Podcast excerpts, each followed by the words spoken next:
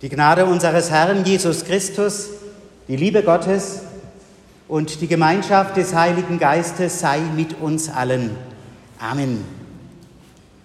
Als Predigtext möchte ich die Stelle vorlesen, auf die sich Fred eben berufen hat.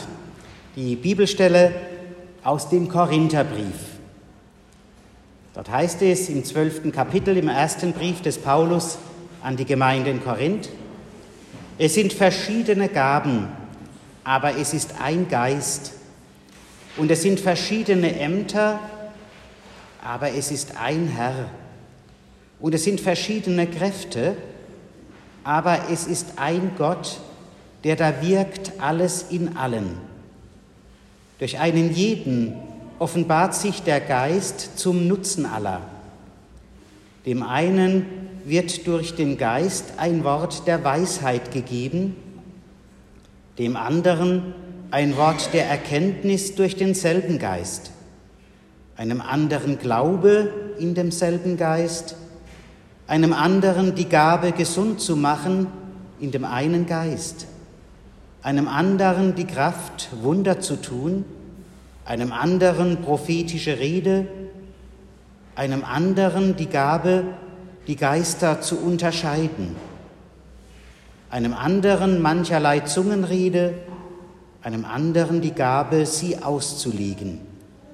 Dies alles aber wirkt derselbe eine Geist, der einem jeden das Seine zuteilt, wie er will. Soweit dieser biblische Textabschnitt. Was braucht also eine Gemeinde? Sie braucht Menschen, die ihr Wissen und die ihr Können in den Dienst der Gemeinschaft stellen. So war es damals vor knapp 2000 Jahren in Korinth und so ist es heute immer noch.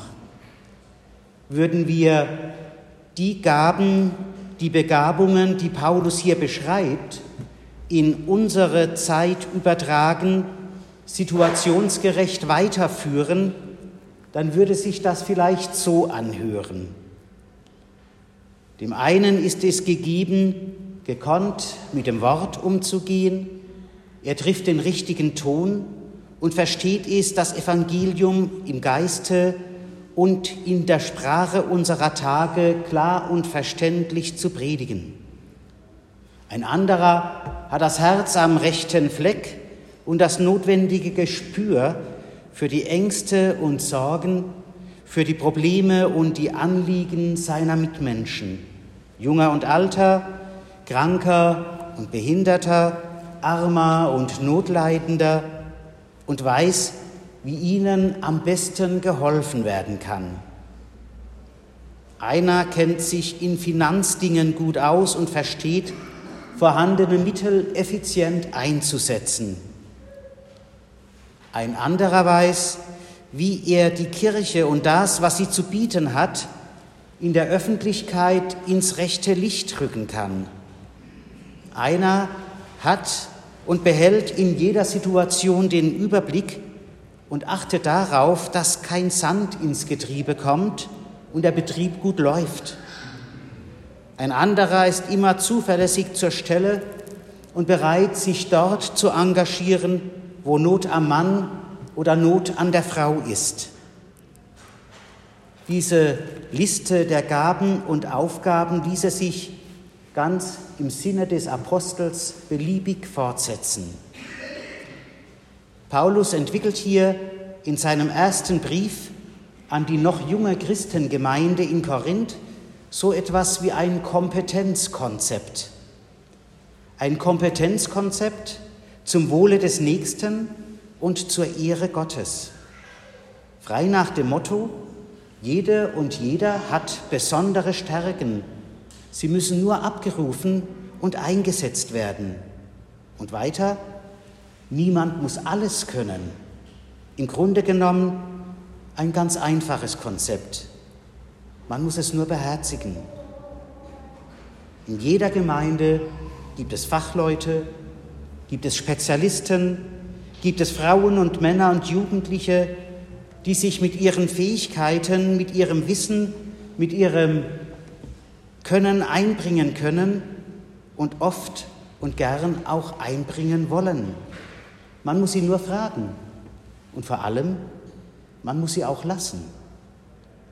Das heißt freilich, ich muss mich selbst zurücknehmen, manches, was mir lieb ist, einer oder einem anderen überlassen, mich heraushalten und dabei vielleicht sogar anerkennen, dass andere etwas besser können wie ich.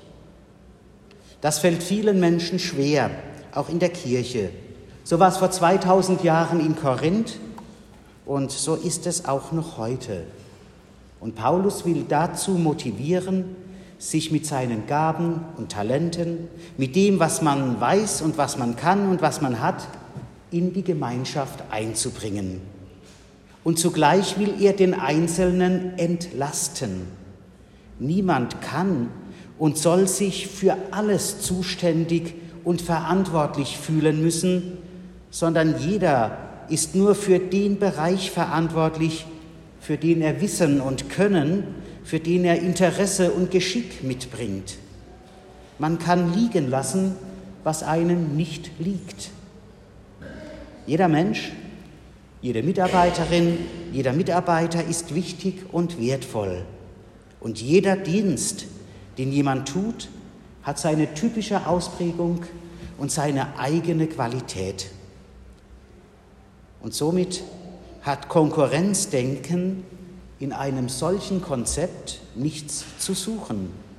Es geht vielmehr darum, dass unterschiedlich geprägte und unterschiedlich begabte Menschen sich gegenseitig ergänzen, zum Wohle aller.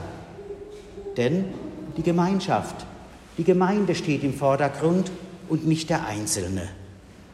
Deswegen spielen in diesem Konzept auch Rangordnungen keine Rolle. Die Frage, wer über wem oder unter wem steht, die stellt sich gar nicht. Und das gilt nicht nur für ehrenamtlich Mitarbeitende, sondern auch für die Vertreterinnen und Vertreter der unterschiedlichen Berufsgruppen. Pfarrerinnen und Pfarrer, Diakoninnen und Diakone, Pädagoginnen und Pädagogen, Mitarbeitende in der Verwaltung und so weiter. Jede und jeder wird gebraucht und kann etwas zur Gestaltung des Ganzen beitragen. Jeder Dienst ist ein unverzichtbarer Baustein der Gemeinde. Und fehlt einer oder fällt einer aus, dann verändert sich auch das Bauwerk. Paulus legt Wert darauf, dass die Vielfalt, von der die Kirche lebt, aus der Einheit kommt und in die Einheit mündet. Es sind verschiedene Gaben, aber es ist ein Geist. Und es sind verschiedene Ämter, aber es ist ein Herr. Und es sind verschiedene Kräfte, aber es ist ein Gott, der da wirkt, alles in allen. Das ist für Paulus das Entscheidende. An diesem Grundsatz sollten sich alle messen lassen. Kein Dienst geschieht nur um seiner selbst willen. Alle Dienste haben den Zweck und das Ziel, Gott, der jeder und jedem die Kraft und die Fähigkeit geschenkt hat, diese Dienste zu leisten, zu ehren und seine frohe Botschaft in Worten und in Taten zu verkündigen und die Gemeinschaft zu fördern. So gesehen ist alles, was in der Gemeinde und was für die Gemeinde getan wird, Gottesdienst. Eine Predigt, genauso wie der Konfirmandenunterricht, die Arbeit des Gemeindekirchenrates, genauso wie das Gestalten des Gemeindebriefes, das Mitwirken im Kirchenchor, genauso wie das Kaffeekochen beim Seniorennachmittag, zum Wohle aller und zum Lob und zur Ehre des einen. Was würde Paulus wohl sagen, wenn er unsere Gemeinde hier in Madrid besuchen, unsere Mitarbeiterinnen und Mitarbeiter kennenlernen, unsere Gottesdienste mitfeiern und alles, was die ganze Woche über hier geschieht, erleben könnte? Ich glaube, er würde sich freuen. Er würde sich freuen, dass wir sein Anliegen so beherzt, so engagiert äh, nacheifern. Er würde sich freuen über die vielen Mitarbeitenden, die sich immer wieder von Gott und für Gott begeistern lassen und mit ihren Gaben, mit ihrem Ideenreichtum, mit ihren Fähigkeiten, mit ihrem Wissen und ihrem Können unser Gemeindeleben bereichern. Und sie tun dies alle zum Wohle unserer Gemeinschaft und zur Ehre Gottes. Amen. Und der Friede Gottes, welcher höher ist denn alle Vernunft, bewahre unsere Herzen und Sinne in Christus Jesus. Amen. Und wir singen vom Lied 566 die Strophen 1 bis 3. Das steht im roten Liederheft.